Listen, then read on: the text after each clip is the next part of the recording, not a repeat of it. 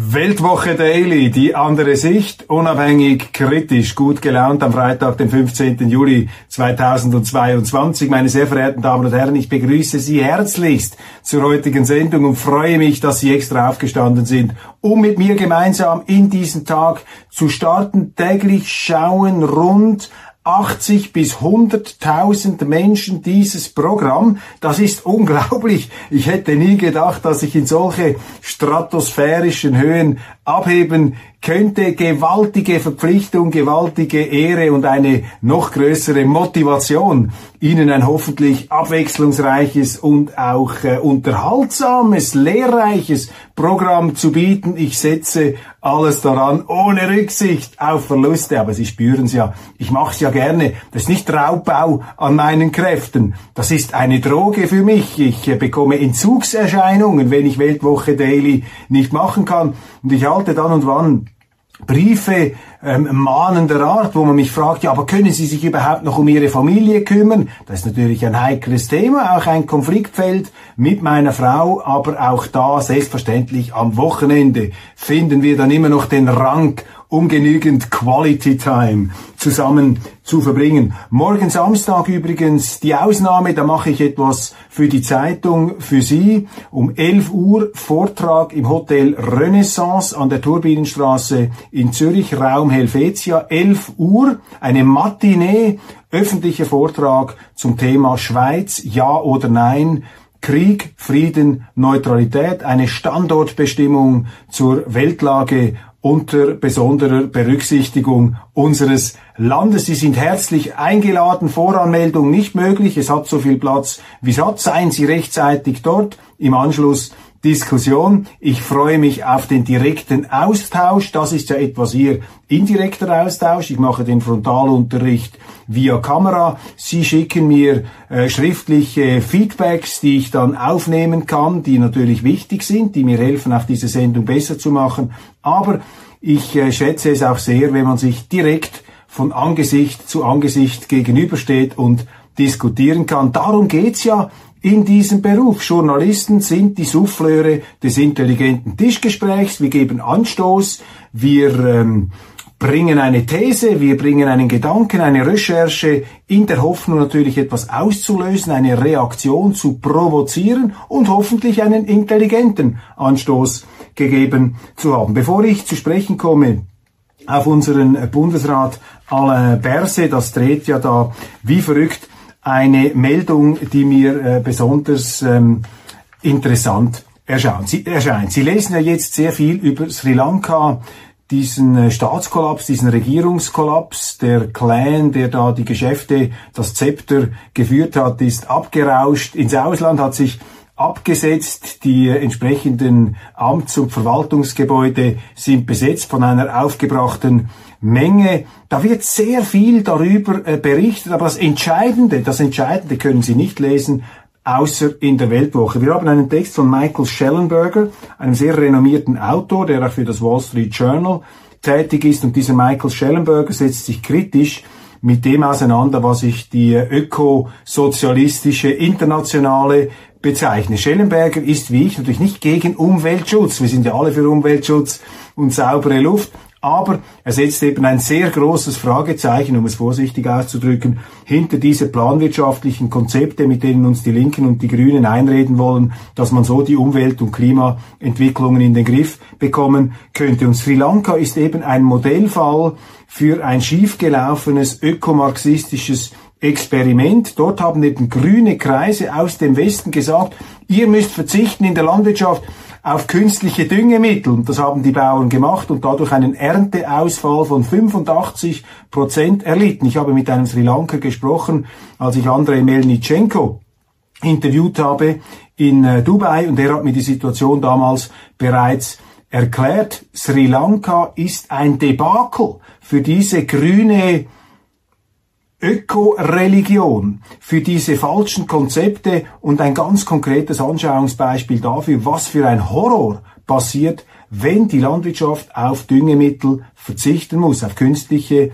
Düngemittel. Es gibt ja viele, die sagen, man sollte damit aufhören, das sei nicht gut, das kann man machen, aber wenn man die Düngemittel streicht, wenn man nicht mehr in der Landwirtschaft diese Düngemittel verwenden kann, dann wird die weltweite Landwirtschaft nicht mehr in der Lage sein, die enorme Zahl an Menschen, die heute auf diesem Planeten lebt, zu ernähren. Ich erinnere daran, dass nach dem Zweiten Weltkrieg drei Milliarden Menschen, lediglich drei Milliarden Menschen, nein, doch, ich glaube drei Milliarden, zwei, Entschuldigung, 2,3 Milliarden Menschen nach dem Zweiten Weltkrieg haben auf der Erde gelebt. Heute sind es dann bald acht Milliarden Menschen. Und der Unterschied ist einfach, dass die Versorgungslage sich massiv gebessert hat bei ungefähr gleichbleibender landwirtschaftlicher Fläche. Und den Unterschied Entscheidende Differenz machen eben diese Düngemittel aus und die Entwicklung natürlich auch von bestimmten resistenten Pflanzenarten. Da ist das Stichwort grüne Gentechnologie. Also die Technik, die Technologie ist ein Helfer. Sie hat dazu geführt,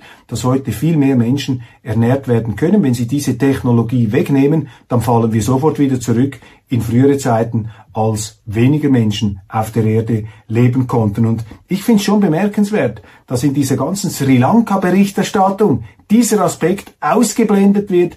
Vor allem auch deshalb haben wir den Text von Michael Schellenberger hier in der aktuellen Weltwoche ähm, drin. Alain Berset soll gehen, ein, äh, eine große Debatte um Mr. Corona, um den Bundesrat und Gesundheitsminister, der von den Medien geradezu bejubelt worden ist während der äh, Pandemie, eine Art Rockstar der Schweizer Politik. Die Weltwoche war damals ziemlich einsam mit ihren äh, gelegentlichen kritischen Artikeln. Wir haben diesen Heldenstatus, diesen heiligen Status, diesen scheinheiligen Status von Berse immer etwas kritisch hinterfragt und vor allem hat unser Kollege ähm, Christoph Mörgeli dann aufgedeckt, dass äh, Alain Berse in eine ähm, Erpressungsaffäre verwickelt war, die ein sehr schiefes Licht auf sein Amtsverständnis und auch auf seinen Charakter wirft. Die Medien haben das nicht äh, verschweigen können. Man hat auch da und dort etwas Kritisches ähm, geschrieben, aber insgesamt war der Mann unberührbar. Man wollte nichts auf ihn kommen lassen, auch die entsprechenden parlamentarischen Untersuchungsgremien haben ihm ja einen Persilschein erteilt, aber Alain Berset ist irgendwie aus dieser ganzen Situation nicht herausgekommen. Hey, I'm Ryan Reynolds. At Mint Mobile, we like to do the opposite of what Big Wireless does. They charge you a lot. We charge you a little. So naturally, when they announced they'd be raising their prices due to inflation, we decided to deflate our prices due to not hating you. That's right. We're cutting the price of Mint Unlimited from $30 a month to just $15 a month. Give it a try at mintmobile.com slash switch. $45 upfront for three months plus taxes and fees. Promote for new customers for limited time. Unlimited more than 40 gigabytes per month. Slows. Full terms at mintmobile.com. ist dann sein äh, früherer Kommunikationsdirektor wegen einer ganz dubiosen Geschichte ähm, zurückgetreten. Da sind dann auch immer wieder tröpfchenweise Neuigkeiten ans Tageslicht gekommen. Berse komplett verschlossen wie eine Auster, sonst mitteilungsfreudig. Während der Pandemie stand er mehr oder weniger fast jeden Tag vor der Kamera, plötzlich schweigen wie ein Grab. Und jetzt, diese Woche, am äh, Dienstag auch wieder Recherchen von meinem Kollegen Christoph Mörgeli. Er hat Wind davon bekommen, dass Alain Berset mit einer ähm, Propellermaschine in Frankreich herumgeflogen ist, ich glaube am 5. Juli, und dort dann von zwei Maschinen der französischen Luftwaffe auf den Boden geholt werden musste, weil er den Flugraum verletzt hat, weil er da auf einer nicht vorschriftsgemäßen Route unterwegs war. Es gab dann zwar kein Strafverfahren, obwohl das ein ziemliches Vergehen ist, wenn sie so etwas machen und da steht dann der Verdacht im Raum, ob Alain Berset möglicherweise ähm, äh, Rückgriff genommen hat auf seinen Status als Regierungsmitglied und sich da berufen hat auf seine Immunität. Das weiß ich nicht. Das wird vermutet. Darüber diskutiert man. Konfrontiert mit dieser äh, neuesten Affäre hat er ebenfalls wieder gemauert und geschwiegen wie ein Grab. Seine Leute haben gesagt, das sei eine Privatsphärenangelegenheit, ähm, was natürlich ein Witz ist, denn wenn die französische Luftwaffe aufsteigen muss, dann gehört das nicht mehr zur Privatsphäre eines äh, Schweizer Politikers. Überhaupt ist ja die Privatsphäre eines Bundesrats etwas, was nun nicht äh, sehr eng gefasst werden kann. Wir haben dazu übrigens auch einen, ähm, einen äh, Staatsrechtler befragt, der allerdings nicht öffentlich zitiert werden möchte, weil das Ganze natürlich auch etwas politisch brisant ist. Aber er hat uns geschrieben, vielen Dank für Ihre Frage. Ähm, ich äh, verfüge äh, leider gerade nicht über die Zeit, mich mit diesem neuerlichen Berse-Vorfall intensiv zu beschäftigen. Ganz generell bin ich der Meinung, dass es im Leben eines Bundesrats nur mehr sehr wenig Privates gibt, weil alles Handeln fast immer einen Bezug zur Persönlichkeit und Charakter eines Magistraten aufweist. Und das ist zumal bei einem Bundesrat von hohem öffentlichen Interesse. Und wie wir jetzt vernehmen, wird äh, Alain Berset der Fall, auch diese jüngste Episode, sehr, sehr kritisch gesehen ähm, innerhalb auch der Führungsgremien der Sozialdemokratischen Partei. Man muss wissen, dass natürlich äh, das eine ziemlich äh, schräge Sache ist, wenn da ein Bundesrat der SP mit einem Privatflugzeug im Ausland herumfliegt, dies als Exponent einer Partei, die sich ja sowieso äh, für eine Zurückbindung des Flugverkehrs einsetzt aus klimapolitischen ähm, Gründen. Die SP bewirtschaftet das. Sie betreibt phasenweise geradezu eine Polemik gegen den internationalen Flugverkehr. Und wenn man da dann ausgerechnet in diesem Bereich negativ auffällt und alles geheim halten will, dann ist das problematisch. Zweitens, abgesehen davon, dass das Urteilsvermögen eines Magistraten äh, selbstverständlich in Zweifel gerät, wenn er solche Dinge tut, auch wenn das in seiner Freizeit passiert, das ist während der offiziellen Bundesratsferien passiert offensichtlich äh, diese Fliegereskapade. Es entsteht einfach der Eindruck, dass dieser Alain Berset mit seinen geheimen Liebesaffären, mit den Staatskarossen, die er für diese Liebeskontakte äh, verwendet, äh, die Polizei, die Bundespolizei, die dann eingesetzt wird, um diese ähm, Verwicklungen auch zu klären. Es hat ja aus einer solchen Liebesbeziehung heraus eine Erpressungsaffäre stattgefunden. Es musste der Stab von Berse eingesetzt werden.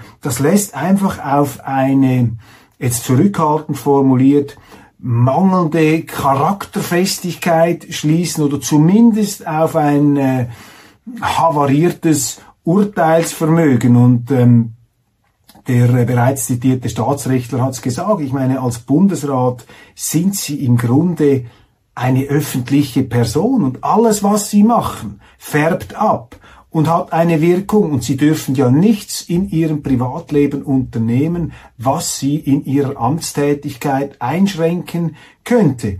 Und bereits im Strafbefehl in seiner Erpressungsaffäre haben die Behörden festgehalten, wenn diese Sachverhalte ans Tageslicht kämen, dann würde sich Alain Berset dadurch erpressbar machen. Mit anderen Worten, hat ähm, die äh, Bundesanwaltschaft festgehalten, dass er sich erpressbar gemacht hat und deshalb bemühte man sich auch, die ganze Geschichte zu vertuschen und als Privataffäre zu deklarieren. Also da sehen Sie natürlich das Fehlverhalten, ähm, den mangelnden politischen Instinkt und ich vermute einfach, dass dieser Alain Berset auch aufgrund der Mitverantwortung und Mitschuld der Medien sich nicht mehr, nicht mehr gespürt hat. Der hatte doch das Gefühl, am Ende des Tages, er könne über Wasser gehen, er könne sich alles erlauben. Und das ist eben eine Folge dieser äh, totalen Bejubelung die die Journalisten gegenüber diesem Magistraten gemacht haben. Also es könnte jetzt sehr eng für ihn werden. Der Ruf nach einem Rücktritt wird lauter. Man beschreibt ihn auch dort, wo man ihm früher mit großer Sympathie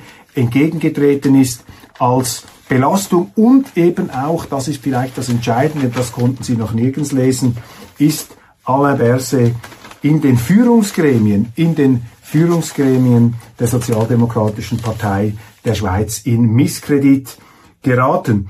Die Schweizerische Volkspartei, die SVP, debattiert über eine Lohnerhöhung für Regierungsräte im Kanton Schwyz. Und ich finde es sehr bemerkenswert, dass Marcel Dettling, der Nationalrat, eine sehr kritische Haltung gegenüber Lohnerhöhungen für Regierungsräte einnimmt, weil er natürlich, wie viele SVPler, es falsch findet, wenn sich hier die Politelite, die Verwaltungselite, die Regierungselite höhere Löhne zuschanzt, während der Rest der Schweiz äh, in dem Sinn schmaler durch muss, sich auf eine Rezession einstellen muss. Und ich möchte das einfach hier erwähnen.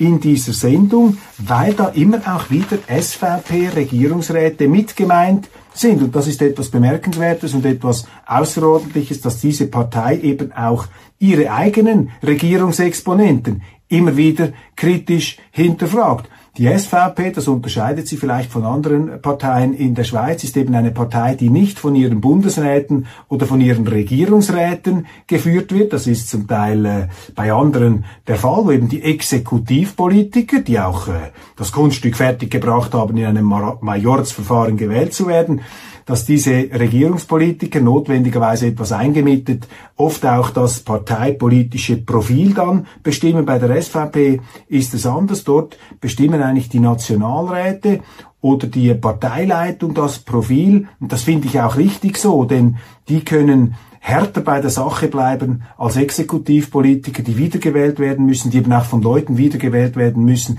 die vielleicht keine Sympathisanten dieser Partei sind. Und viele Parteien ähm, haben eine Art Niedergang oder der Niedergang, so muss ich formulieren, der Niedergang vieler Parteien hat damit zu tun, dass eben nicht mehr die Sache im Vordergrund steht, sondern eben die, die, die prominentesten Politiker in den Exekutivämtern anfangen, den Kurs zu bestimmen.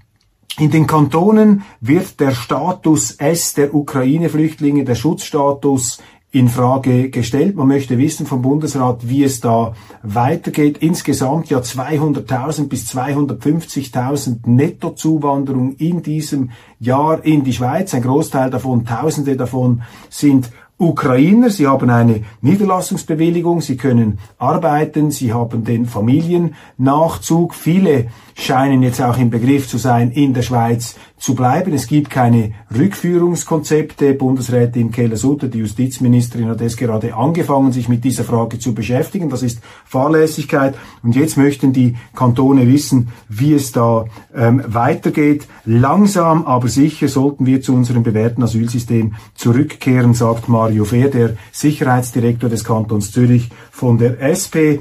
Ein Realist äh, seines Fachs und äh, in dieser Hinsicht auch immer wieder in einer produktiven Reibung mit seinem sozialdemokratischen Milieu. Als Thronfolger einer Großbank lebt man gefährlich. In der UBS ist Iqbal Khan, der schillernde Super- und Starbanker der Credit Suisse, von dort mit Getöse weggezogen zur Nummer zwei am Paradeplatz äh, der Bankgesellschaft gemacht worden. Und das ist ein mittleres Personalbeben in dieser Institution, sehr erfolgreich, Iqbal Khan, aber gleichzeitig ähm, löst dieser Schritt auch die Diskussion aus, ob der eigentliche Chef, Ralf Hamers, der Holländer, der die Digitalisierung der UBS vorantreiben muss, ob das eigentlich noch der richtige ist oder ob hier schon ein potenzieller Nachfolger in die Startpflöcke ähm, geführt wird. Ich bin ja ein Verfechter der These, dass die Schweizer Banken derart mit der Schweiz verwachsen sind, auch das schweizerische, das neutrale Ethos, das uns politisch und als Staat auszeichnen sollte, mitverkörpern, dass es sehr, sehr wichtig ist, dass auch Schweizer in diesen Führungsgremien präsent sind, nicht einfach nur ausländische Söldner. Nun, ich will Herrn Hamers nicht äh, zu nahe treten. Ähm, Leute, die ihn gut kennen, schildern ihn als äh, hervorragenden Manager.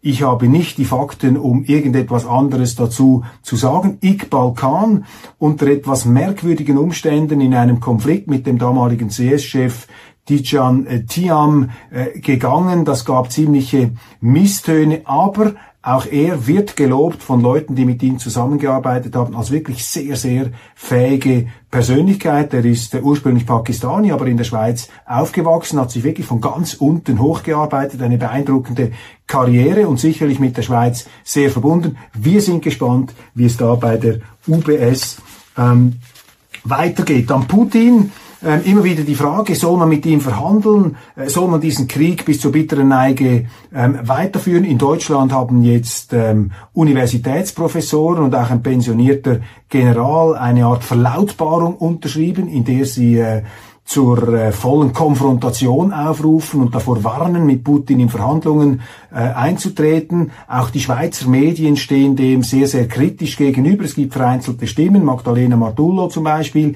Ich habe mich entsprechend geäußert oder jetzt auch Nationalrat Martin Bäumle von den Grünliberalen. Äh, aus unserer Sicht ist diese Sanktionspolitik gescheitert. Sie erreicht nicht die Ziele, die man sich von ihr versprochen hat. Äh, sie ähm, vergrößert die Gefahr einer Eskalation dieses Krieges und vor allem sind die Kollateralschäden, die Nebenwirkungen dieser Sanktionspolitik absolut verheerend. Stichwort Düngerkrise, Stichwort Versorgungskrise, Stichwort Erntekrise, Stichwort Wirtschaftskatastrophe, sowohl in unseren Breiten, aber vor allem auch und dort werden die Menschen am härtesten getroffen in der dritten Welt. Und wenn wir das einfach so durchziehen, diese Sanktionspolitik, unbesehen der globalen Konsequenzen, dann schaffen wir da eine Weltgemeinschaft des Ressentiments gegen den Westen. Wir sehen das bereits im Mittleren Osten, aber auch in afrikanischen Ländern, dass dort die Staaten das überhaupt nicht verstehen, dass sie bestraft werden durch diese massiven Verteuerungen, auch dadurch, dass sie die Lebensmittel gar nicht mehr kaufen können, dass die direkt in den Westen geliefert werden, dass äh, der Futter geht dorthin, wo das Geld ist. Also die werden quasi ausgehungert, obwohl sie überhaupt nichts dafür können, dass es dort einen Krieg gibt und sie werden aber die Hauptleidtragenden dieser Sanktionen. Und das wird natürlich Hiring for your small business? If you're not looking for professionals on LinkedIn, you're looking in the wrong place. That's like looking for your car keys in a fish tank. LinkedIn helps you hire professionals you can't find anywhere else, even those who aren't actively searching for a new job but might be open to the perfect role. In a given month, over 70% of LinkedIn users don't even visit other leading job sites. So start looking in the right place. With LinkedIn, you can hire professionals like a professional. Post your free job on linkedin.com slash people today. Life is full of awesome what-ifs and some not so much, like unexpected medical costs. That's why United Healthcare provides Health Protector Guard fixed indemnity insurance plans to supplement your primary plan and help manage out-of-pocket costs. Learn more at uh1.com. dazu führen, dass sich China und Russland, die nicht demokratischen, autokratischen Staaten, dass die dann quasi als Retter, als Verbündete sich profilieren können. Und mit dieser Sanktionspolitik, das ist meine große Befürchtung, lösen wir, beenden wir diesen Krieg nicht, ähm, zwingen wir Putin nicht in die Knie, können wir auch die Russen nicht gegen ihn aufbringen. Im Gegenteil, sie stellen sich erst recht hinter ihn. Aber mehr noch, die ganze zweite und dritte Welt, verbündet im Hass, im Ressentiment auf den Westen, ähm, tendiert dazu, sich hinter diese Autokratien zu, stärken, äh, zu stellen. Also diese Sanktionspolitik stärkt im Grunde die Autokratien, die Nichtdemokratien, die, die, die Despotien, je nachdem, wie sie das beurteilen wollen. Und das kann nicht in unserem Interesse sein. Habe viel dazu äh, diskutiert äh, mit Bekannten, auch mit Freunden, ich bin nicht a priori gegen Krieg, wenn ein Krieg unvermeidlich ist zur Selbstverteidigung oder auch um einen Aggressor in die Schranken zu weisen. Aber wenn du einen Krieg führst, dann musst du diesen Krieg gewinnen. Und das ist das Problem der Anstrengungen ähm, des Westens in der Ukraine. Das ist sehr halbpatzig. Rhetorisch zwar ähm, versucht man aus Putin einen neuen Hitler zu fabrizieren, aber wenn man das ernst meinte, dann müsste man ja mit den Bodentruppen der NATO oder mit den eigenen Armeen einmarschieren, um diesen neuen Hitler, den angeblichen, zu stoppen. Das macht man eben nicht. Und, in, und indem man es nicht macht, entlarvt man eben diese ähm, Extremrhetorik als hohl.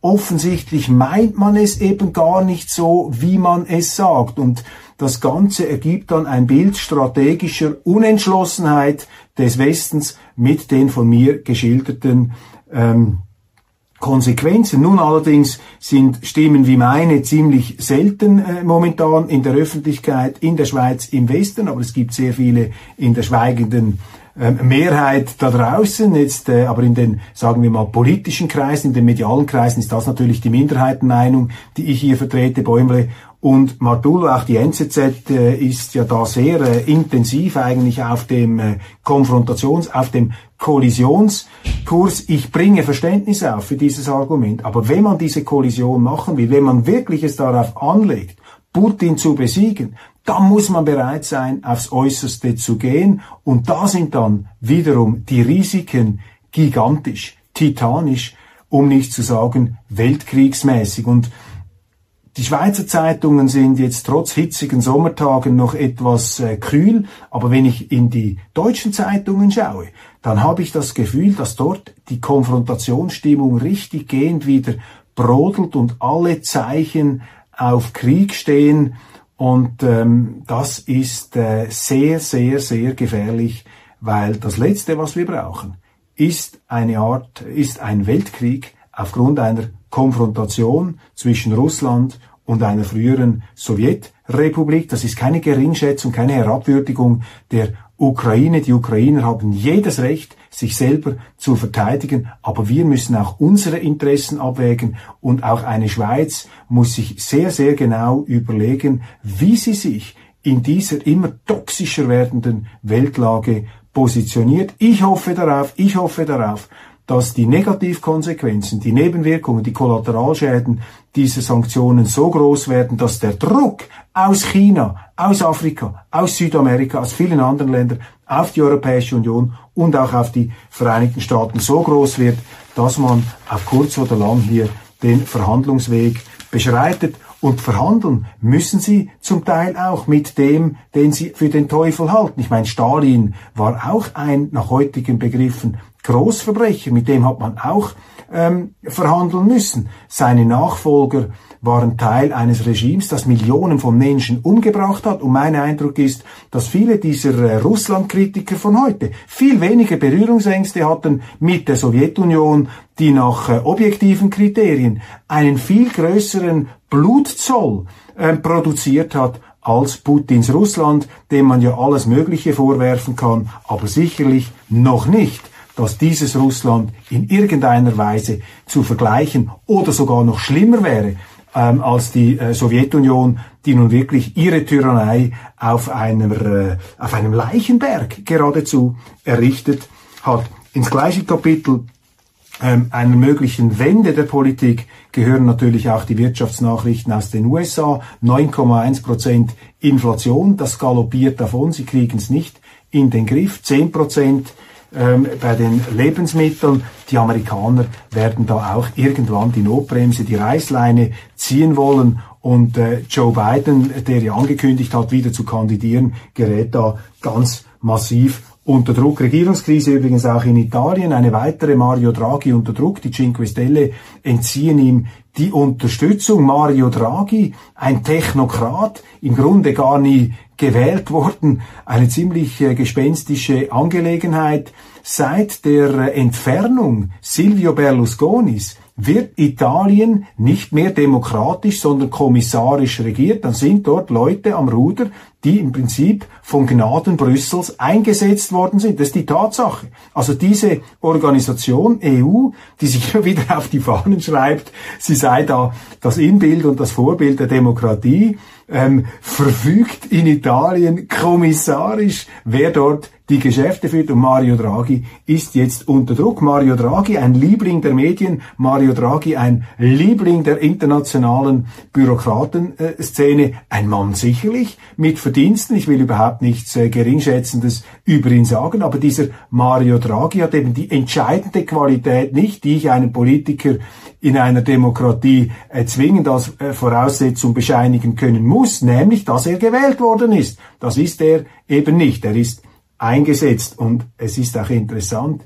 dass Draghi in den Medien eigentlich gar nie kritisiert wird. Und das illustriert einmal mehr, dass Journalisten kein Problem haben, wenn einer undemokratisch an die Macht kommt, solange er das vertritt, was sie gut finden. Pro EU, gegen diese Populisten, so quasi linksmittig äh, einkalibriert, dann ist das für die Journalisten okay eine ziemlich einfache Welt, eine äh, schwarz-weiß gestrickte Welt, die sich da in unseren Medien abbildet. Interessant auch ähm, Linkendämmerung in San Francisco. Das ist eine gute Nachricht. Ich versuche ja immer hier auch wieder gute Nachrichten zu bringen. In San Francisco ähm, sind die Leute, die Bewohner nicht mehr bereit, diesen extremen Linkskurs der ähm, dortigen Lokalregierungen mitzumachen. Besonderer, ein besonderer Aufreger ist da der Staatsanwalt Cesar Boudin oder Boudin, 41 Jahre alt, ein Extremist, der aus einem terroristischen Umfeld kommt und der im Grunde eine Täterschutzjustiz durchgezogen hat in, ähm, in San Francisco. Unter ihm ist also die Kriminalität hochgeschnellt, ähm, sind, sind die, die, der Diebstahl, Raub, Mord, Drogendelikte, geht alles senkrecht nach oben und jetzt also fliegt das den Linken dort um die Ohren. San Francisco, einst die Perle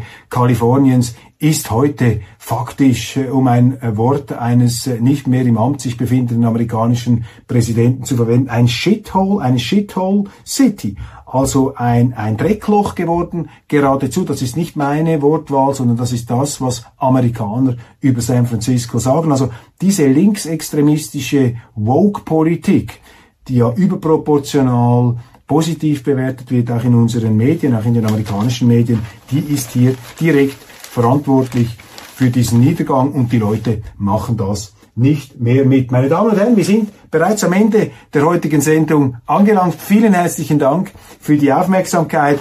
Ich äh, schließe mit dem Hinweis, morgen Samstag, 11 Uhr, Schweiz, ja oder nein, Krieg, Frieden, Neutralität, öffentlicher Vortrag von mir mit anschließender Diskussion, Hotel Renaissance, Raum Helvetia, 11 Uhr. Kommen Sie, kommen Sie rechtzeitig, damit Sie noch einen Sitzplatz haben. Ich freue mich auf das Gespräch mit Ihnen. Und wenn Sie keine Zeit haben, wünsche ich Ihnen und Ihrer Familie ein wunderschönes, entspanntes Wochenende. Genießen Sie den Sommer und lassen Sie sich von den Medien nicht jeden Hitzetag als Vorboten einer nicht mehr abzuwendenden Klimakatastrophe einreden, das ist es nicht. Es ist einfach schön warm, es ist heiß, das gab es immer schon. Umweltprobleme sind zu lösen, aber eine religiös apokalyptische Verspannung wird uns auf diesem Weg nicht weiterbringen. Alles Gute und bis zum nächsten Montag.